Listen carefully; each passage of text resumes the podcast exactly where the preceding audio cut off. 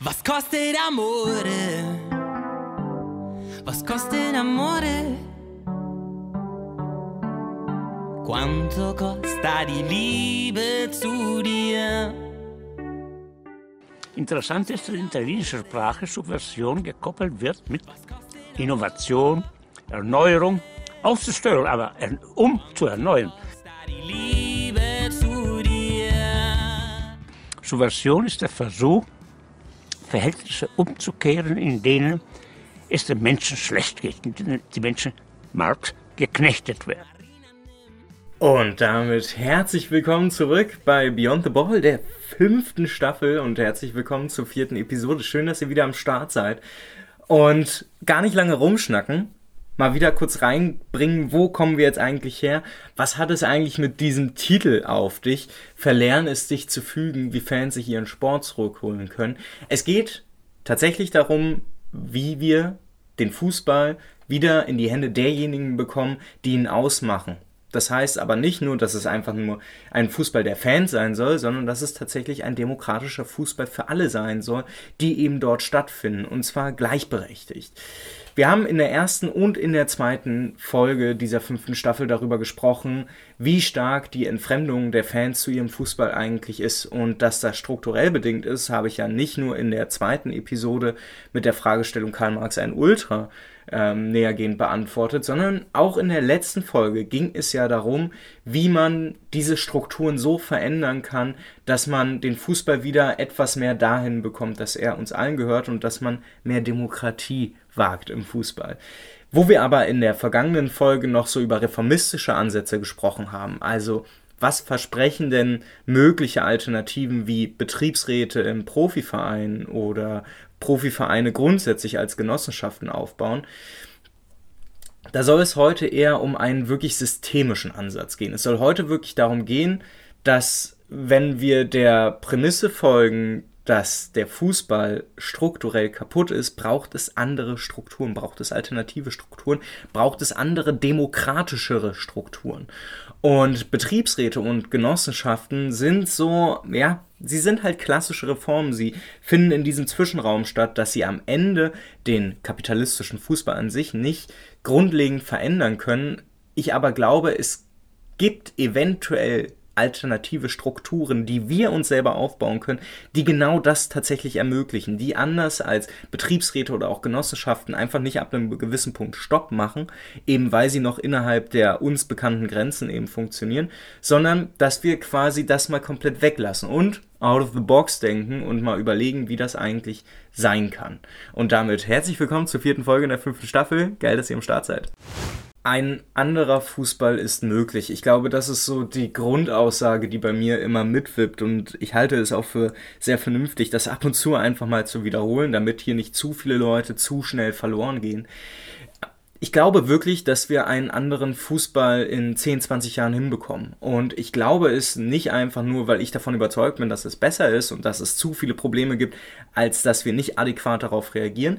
Nein, ich glaube das vor allen Dingen auch deshalb, weil auf dem Papier in Studien und Statistiken dieser Wunsch nicht nur schon lange existiert, sondern sich auch schon lange, lange Zeit Mehrheiten für radikale Änderungen finden könnten wir nehmen einfach mal, ich äh, komme ganz oft mit diesem Beispiel der Studie des FC Fairplay von 2017 um die Ecke. Man kann natürlich auch deutlich einfacher sagen, ey, wir schnappen uns einfach mal die aktuellste Studie, Deutsche Fußballbasis 2022, die von der Uni Würzburg vorgelegt wurde und äh, vom Sportwissenschaftler Professor Harald Lange eben gepusht und eben auch mitgestaltet wurde. Da ging es ja wirklich eher darum, mal zu gucken, wie ist eigentlich der Rückhalt der Verbände äh, an der deutschen Fußballfanbasis. Und es fällt auf, dass diese Basis nicht nur erodiert, sie ist nicht mehr da. Jeder zweite befragte Fan findet, dass die Verbände, also DFB und DFL, nicht mal hilfreich für die insgesamte Organisation des Fußballs sind. Wir reden also nicht nur darüber, dass die Verbände aktuell einen schlechten Job machen, sondern dass es tatsächlich einer Mehrheit auffällt, dass diese Verbände so wie sie den Fußball haben wollen, so wie sie ihn organisieren, grundlegend einfach nicht, nicht gut sind, dass sie es nicht hinbekommen. Und man könnte dann einfach sagen, der DFB hat seine Glaubwürdigkeit verloren, weil er eine Mehrheit der Fans gegen sich hat. Ich würde sogar noch weitergehen. In einer Demokratie wenn mehr als die Hälfte ein Problem mit dir hat als Institution, dann hast du deine Legitimation verloren. Dann darfst du eigentlich nicht mehr existieren. Dass es der DFB trotzdem tut, die DFL auch, dass wir es da ganz viel mit Herrschaftsstrukturen zu tun haben, wodurch sie sich trotzdem erhalten, das steht auf einem anderen Papier. Ich möchte aber deutlich machen, dass ein anderer Fußball nicht nur möglich ist, sondern dass der Fußball tatsächlich auch gezwungen ist, sich zu verändern. Denn klar ist, in seiner momentanen Gestalt ist der Fußball halt wirklich einfach nur die Verkörperung einer Wirtschaftsordnung, die unser Leben bestimmt, die unsere Hobbys zu marktkonformen Hobbys macht und uns am Ende eben auch Freiheiten nimmt. Und dieses Thema der Freiheit, das ist eins, mit dem wir uns heute ganz ausführlich beschäftigen wollen, denn ich stelle euch eine Theorie vor, die so eigentlich gar nichts mit dem Fußball zu tun hat und nichtsdestotrotz biografische Verbindungspunkte hat, die es, glaube ich, dann ganz spannend machen und auch verständlich, warum wir dahin gehen. Denn ich möchte euch einen ganz, einen ganz grundlegenden Text vorstellen, nämlich Erich Mühsams Befreiung der Gesellschaft vom Staat. Und wer davon nichts gehört hat, keine Sorge, Erich Mühsam ist, wenn überhaupt, dafür bekannt, dass er so ein anarchistischer Schriftsteller, so ein Lyriker war, so einer, der aus der Bohème kommt, der immer gemacht hat, was er will und der aber eben auch eine Zeit lang in Friedrichshagen gelebt hat. Genau der kleine Ort, aus, aus dem ich auch komme. Und nur kurz zur Einordnung, Erich Mühsam ist, ich weiß es gerade gar nicht genau, in den 80ern des 19. Jahrhunderts, glaube ich, geboren, 1934 im KZ Oranienburg dann ermordet worden und jemand, der eben nicht nur die Jahrhundertwende mitgemacht hat und damit in einer, ja, relativ ähnlichen Zeit gelebt hat wie Robert Michels, dessen Ehrenes Gesetz der Oligarchie wir letzte Woche besprochen haben, sondern der eben auch seine Verbindungspunkte mit Berlin-Köpenick hat und es deshalb ganz spannend ist, natürlich nicht nur für Fans von Union Berlin, aber eben, ne, das ist jemand, der, der daherkommt, der es dann eben schon ganz spannend macht, weil auch wenn seine Theorien gar nichts mit Fußball zu tun haben, ich glaube, er sich auch gar nicht mit dem Fußball auseinandergesetzt hat, ist es doch ganz spannend, was er in seinem Grundlagentext Befreiung der Gesellschaft vom Staat macht. Denn Erich Mühsam wird zwar heutzutage als Schriftsteller, Lyriker und eventuell auch, entschuldigt das Wort, Spinner dargestellt, er ist aber vor allen Dingen ein kommunistischer Anarchist. Und diese Verbindung lässt ihn in so eine ja, Ahnenreihe erscheinen, wie zum Beispiel eben auch den marxistischen Theoretiker Johannes Agnoli, den wir am Anfang jeder Episode der fünften Staffel hören, der zwar eher ein anarchistischer Marxist ist, aber die sich dann wahrscheinlich, was Analyse und gesellschaftliche Utopien angeht, dann doch sehr nah beieinander sind. Und ich nutze mühsams Befreiung der Gesellschaft vom Staat auch, um heute mit euch darüber zu reden, was eigentlich Alternativen zu dem demokratischen Organisationsmodell sind, die wir, das wir heutzutage kennen, nämlich das der liberalen Demokratie.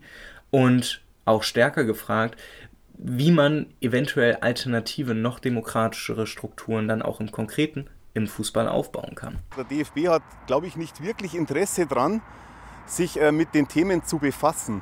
Es, äh, mir, mir, mir kommt so vor, also wir leben quasi in einer ganz anderen Welt. Also ich sage mal, der DFB äh, schwebt über allem und hat überhaupt keinen Bezug mehr zu dem, was unten passiert. Wir werden immer mehr abgehängt und man muss sich natürlich dann schon die Frage stellen, ob man immer im DFB bleiben muss oder im BFV jetzt bei uns als Verein oder ob man nicht dann sagt, okay, dann tun wir uns mal mit 15 Vereinen zusammen und machen unser eigenes Ding. Ja, und damit kommen wir dann doch einfach mal zum Text Die Befreiung der Gesellschaft vom Staat oder die einfache Frage, was ist eigentlich kommunistischer Anarchismus? Was ist Anarchismus überhaupt? Und wo ich vorhin davon gesprochen habe, dass wir es nicht nur im Fußball, aber insgesamt in unserem Leben mit einer Wirtschaftsordnung, dem Kapitalismus zu tun haben, der uns Freiheiten nimmt, dann kann man relativ gut antworten, naja, Anarchismus ist am Ende die Lehre von der Freiheit als Grundlage der menschlichen Gesellschaft. Anarchie bedeutet am Ende nichts anderes als der ja, der, der Glaube oder das Ideal daran, dass wir in einer freien Gesellschaft leben können, in einer demokratischen Gesellschaft, die keine Regierung mehr braucht und sich tatsächlich demokratisch selbst organisieren kann. Dieser Gedanke ist nicht nur bei Anarchistinnen jeglicher Couleur zu finden, er ist auch bei Leuten wie Johannes Anjuli zu finden, die eindeutig Marxisten sind. Man findet diese Überlegung aber eben auch, also die Überlegung von einer freien Gesellschaft, die ohne Regierung leben kann, sich selbstdemokratisch organisiert, den findet man tatsächlich sogar in Ansätzen bei Leuten wie Immanuel Kant oder Fichte. Wir reden also auch über liberale Theoretiker, die eigentlich heutzutage immer dafür herangezogen werden, den Status quo zu verteidigen. Aber Immanuel Kant beispielsweise sprach auch von der Verfassung als lügenhafte Publizität, weil eine Verfassung in einem demokratischen politischen System ja eigentlich dafür da sein soll, quasi eine Verfassung überflüssig zu machen, dass wir nichts mehr haben, dass wir uns quasi selbst einschränken, dass wir einzelnen Menschen Macht geben, damit sie den Rest einschränken, damit Demokratie funktioniert. Das sollte ja eigentlich nur ein Zwischenschritt sein oder wie Fichte es dann sagt, der Staat sollte sich in einer Republik selbst abschaffen und damit eben auch die Regierung. Und damit sind sie gar nicht so weit von mühsam entfernt. Und das macht es ja so spannend und ich glaube, das mag gesamtgesellschaftlich super spannend sein, was Erich Mühsam hier geschrieben hat. Ich empfehle es auch sehr, aber wir wollen heute mal etwas konkreter darauf hinaus arbeiten, was eigentlich das alles mit dem Fußball zu tun hat. Und das ist ganz spannend, denn Mühsam macht einige relativ konkrete Andeutungen, die wir gleich noch etwas näher diskutieren müssen. Denn Mühsam schreibt, Freiheit ist der Inbegriff alles anarchistischen Denkens und Wollen.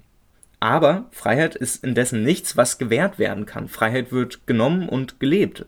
Auch ist Freiheit keine Summe von Freiheiten, sondern die alle Lebensumstände umfassende Einheit der von jeder Obrigkeit und jeder Autorität gelösten Ordnung der Dinge. Es gibt keine Freiheit der Gesellschaft, wenn die Menschen in Unfreiheit leben. Es gibt keine Freiheit der Menschen, wenn die Gesellschaft unfrei, zentralistisch, staatlich, machtmäßig organisiert ist. Die Freiheit der Anarchie ist die freie Verbindung freier Menschen zu einer freien Gesellschaft. Und das ist quasi das, was ich gerade gesagt habe, dass Anarchistinnen glauben, dass wir es äh, hinbekommen, eine demokratische Gesellschaft ohne Regierung hinzubekommen, bloß etwas hochtrabender. Und dieser Gedanke ist so spannend, dass wir ihn auch nutzen sollten, um alternative Überlegungen dafür zu finden, wie Fans sich ihren Fußball zurückholen können. Und die Vorschläge, die letzte Woche kamen, die waren reformistisch. Da ging es um Betriebsräte im Profifußball. Da ging es um, Mensch, lasst uns aus den Vereinen doch einfach Genossenschaften machen. Ich möchte heute und diese Woche noch einen Schritt weiter gehen, denn ich glaube, wenn wir schon an diesem Punkt angekommen sind, dann können wir noch radikaler vorgehen, dann können wir noch idealistischer rangehen und dann können wir uns vor Augen führen, welche Strukturen es eigentlich braucht, um auch die diesem Michels eher einem Gesetz der Oligarchie entgegenzuwirken. Denn egal ob Betriebsräte oder Genossenschaften, wir werden auch dann noch informelle hierarchische Strukturen erleben, weil die Strukturen insgesamt sich nicht großartig genug ändern. Das wäre etwas anderes, wenn wir Profifußballvereine oder generell Vereine in Deutschland durch Vereinsräte organisieren würden. Und damit kommen wir bei einem auch biografischen Detail von Erich Mühsam an, denn Erich Mühsam war nicht einfach bloß Schriftsteller und Anarchist, er war vor allen Dingen auch mit vielen anderen Anarchistinnen an der Bayerischen Räterepublik 1918-1919 beteiligt. Und wenn ihr euch jetzt fragt, was? München und Bayern hatte mal eine Räterepublik direkt nach dem Ersten Weltkrieg, dann richtig gehört, ja. Bayern hatte das und Erich Mühsam war stark drin involviert. Wir hatten es nach dem Ersten Weltkrieg überall mit revolutionären Bestrebungen zu tun und zwar nicht nur mit solchen wie denen, die wir in der UdSSR, in der Sowjetunion erlebt haben, sondern deutlich demokratischere sozialistische Ideen und unter anderem eben nicht nur in Bayern, aber eben auch dort Räterepubliken. Und Räterepubliken sind quasi das politische System, das den dritten Weg findet zwischen der liberalen Demokratie, die wir kennen, die im Kapitalismus funktioniert, oder einem totalitären oder definitiv autoritären Staat, im, der im Sozialismus funktioniert, wie wir es im Realsozialismus der UdSSR und vieler Satellitenstaaten erfahren haben, die, und das muss man auch ehrlicherweise sagen, eben auch keine gute Lösung waren. Dieser dritte Weg, das ist der einer Räterepublik. Und um ganz kurz zu verstehen, was eine Räterepublik eigentlich ist, sollte man nicht einfach auf die Idee kommen, Räterepubliken sind Gedanken aus einer anderen Zeit und wir verstauen die in eine alte, dafür vorgesehene Schublade. Nee, diese Idee einer in Räte demokratisierten Gesellschaft, das ist tatsächlich die konkrete Umsetzung einer Idee einer sich selbst organisierenden Gesellschaft. Und das mag für einige vielleicht auf den Scheiterhaufen der Geschichte gehören, aber ich glaube, alle Leute sollten hier genauer hinhören, die sich tatsächlich als Demokratinnen schimpfen. Denn wir sollten nicht vergessen, dass die liberale Demokratie, in der wir jetzt leben, kein herrschaftsfreies politisches System ist, in der der Demokratisierungsgrad bei 100% ist. Wir haben viele, viele große Probleme. Unser politisches System scheitert an vielen, vielen Punkten. Es gibt keine wirkliche Lust am Handeln. Ich erlebe momentan nicht, dass jeder Mensch Zugang zum öffentlichen Raum der Politik hat. Wir erleben Parteipolitik, die sich nicht an der Kraft des besseren Arguments misst. Wir erleben ein politisches System, das sich zwar Demokratie raufgeschrieben hat, aber dann im Konkreten überall daran scheitert. Und nicht nur im großen politischen System der liberalen Demokratie, sondern auch in den vielen kleinen Dingen. Wir haben letzte Woche über Parteistrukturen gesprochen, die eigentlich demokratisch sein sollten und es doch nur bis zu einem gewissen Grad schaffen. Wir haben über eingetragene Vereine gesprochen, die das nicht wirklich schaffen. Und genau da schließt dieses Rätesystem an. Ich glaube, dass diese starre Struktur, keine Mitbestimmung, kein wirklicher Aufbruch, kein Ort, an dem alle Menschen eine Rolle spielen können, genau das müssen wir überwinden und lustigerweise gibt es genau dafür schon eine Lösung. Und zwar das Rätesystem. Drittens, wie kommen wir jahrelang ohne Schwund davonkommen? Und viertens, welche Maßnahmen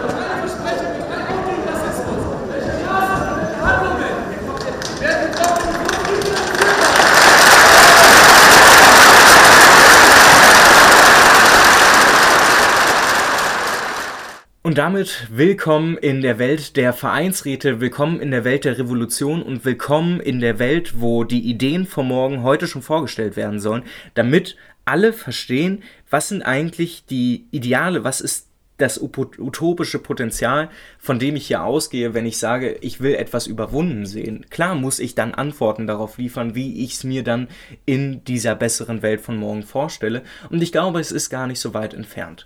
Denn das Rätesystem, nach dem ich alles in einer Gesellschaft organisieren wollen würde, das ist tatsächlich eben genau das Gegenkonzept zu Kapitalismus und bürgerlicher Demokratie. Ein Rätesystem delegiert sich von unten nach oben und gewählte Räte werden direkt an den Auftrag ihrer WählerInnen gekettet, im Gegensatz zu dem uns bekannten freien Mandat, was es im Bundestag gibt. Das heißt, ganz simpel gesagt, es gilt das Prinzip des imperativen Mandats. Das heißt, wenn und das wäre zum Beispiel ein Vorschlag, dass wir es regional teilen, also gesamtgesellschaftlich gesehen, oder wir nehmen zum Beispiel jetzt mal einen Fußballverein, dann haben wir ganz viele verschiedene Leute, die aus verschiedenen Regionen kommen. Da machen wir pro Kiez oder pro Teilkiez einen Vereinsrat, der quasi die unterste Ratsebene ist. Und da werden Leute reingewählt, die eben aus diesem Teil Kiez kommen.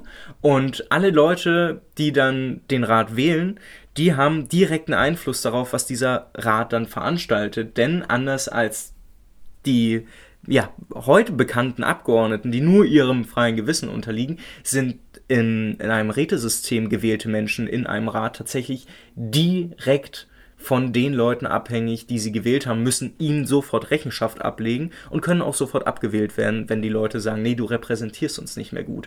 Das Problem der, dieses Repräsentativitätsprinzip, das ist damit quasi aufgehoben. Und es ist sogar so, dass selbst so unverdächtige Philosophinnen wie Hannah Arendt mal festgestellt haben, dass eine Räterepublik schon das bessere demokratische System wäre. Und Hannah Arendt stellte auch fest, dass, Zitat, die Räte bis auf den heutigen Tag die einzigen politischen Organe geblieben sind, in denen Leute ohne alle Parteizugehörigkeit eine Rolle spielen können. Ja, sie sagt also ganz offensichtlich demokratische Strukturen, bei denen sich jeder einbringen kann. Und die Frage, die sich eigentlich stellen sollte, ist, sollte das nicht selbstverständlich sein? Und ich würde behaupten, ja. Und genau deshalb bin ich für einen systemischen Wandel. Ich bin für den Aufbau alternativer Strukturen und ich bin für den Aufbau einer anderen Wahrnehmung der Vereine. Denn wenn wir wollen, dass unser Verein uns allen gehört, dann brauchen wir Vereinsräte, die quasi das Zusammenleben und nicht nur das Zusammenleben, sondern den Verein insgesamt organisieren. Anstelle einer Mitgliederversammlung, wo die wichtigen Organe dann einmalig gewählt werden und wir es dann mit einer temporär demokratisch legitimierten Oligarchie innerhalb eines Vereins zu tun haben, oder einfacher gesagt, das, was ich letzte Woche sagte, dass wir es auch im Verein dann mit dem Präsidium und mit dem Vorstand, mit dem Aufsichtsrat, mit Organen zu tun haben, die sich von der Basis automatisch entfernen müssen aufgrund dieser Oligarchisierungstendenz, müssen wir genau die abschaffen. Und das sorgt am Ende dafür, dass wir zu Vereinsräten kommen. Die sind nicht immer direkt demokratisch. Natürlich könnte man sich überlegen, ob man auch mit, der, mit den Möglichkeiten des Internets eventuell sogar es überlegt, dass man viele, viele direktdemokratische Elemente möglich macht, indem man nämlich sagt, Leute, guck mal, wir haben hier unsere Plattform, wir stimmen hier alle zusammen ab. Ich halte es aber tatsächlich auch für gar nicht so schlecht, wenn das nicht nur digital stattfindet. Ich glaube, das ist ein Irrglaube und äh, wer sich jetzt daran erinnert fühlt, wenn ich sage digital, ja, diese Überlegung von direktdemokratische, auch Räte republikanische Elemente in die liberale Demokratie einzufügen, das kam das erste Mal durch die Piratenpartei hervor, die eben diese Potenziale im Internet gesehen haben.